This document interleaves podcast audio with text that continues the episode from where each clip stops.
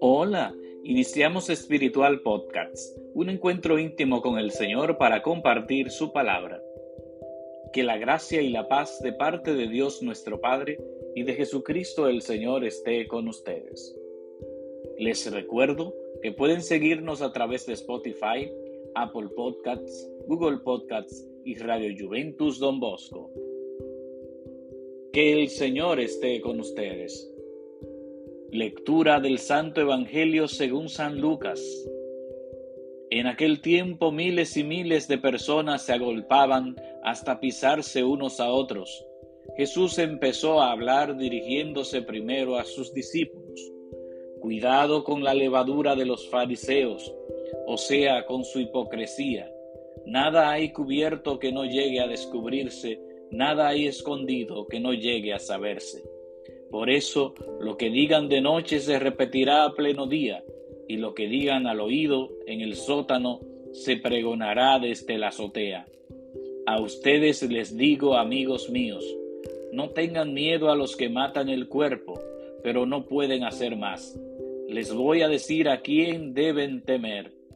Teman al que tiene poder para matar y después echar al infierno. A éste tienen que temer se lo digo yo. ¿No se venden cinco gorriones por dos cuartos?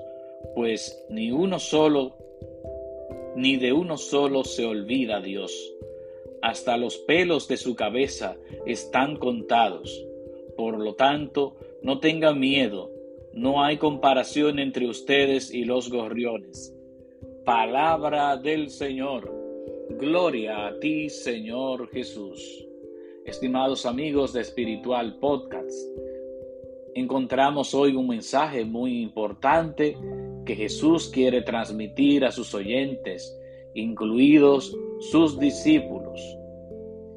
Muchas personas, miles y miles de personas, estaban cerca de Jesús, querían escucharle, querían recibir ese mensaje tan inspirador. Y Jesús dice, cuidado con la levadura de los fariseos, o sea, con su hipocresía. Un hipócrita es una persona que parece uno y realmente es otro. Dice una cosa, pero por detrás hay algo más distinto.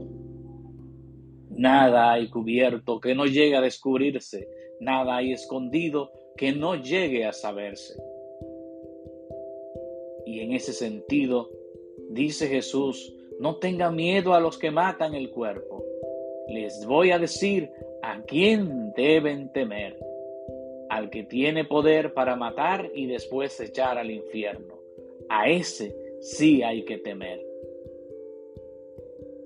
Queridos hermanos, ojalá que a través del seguimiento de Jesucristo nuestro Señor, nosotros sigamos dando un auténtico testimonio de fe, de entusiasmo, de confianza, porque Dios es el que llena nuestra vida de alegría, de entusiasmo, de gozo.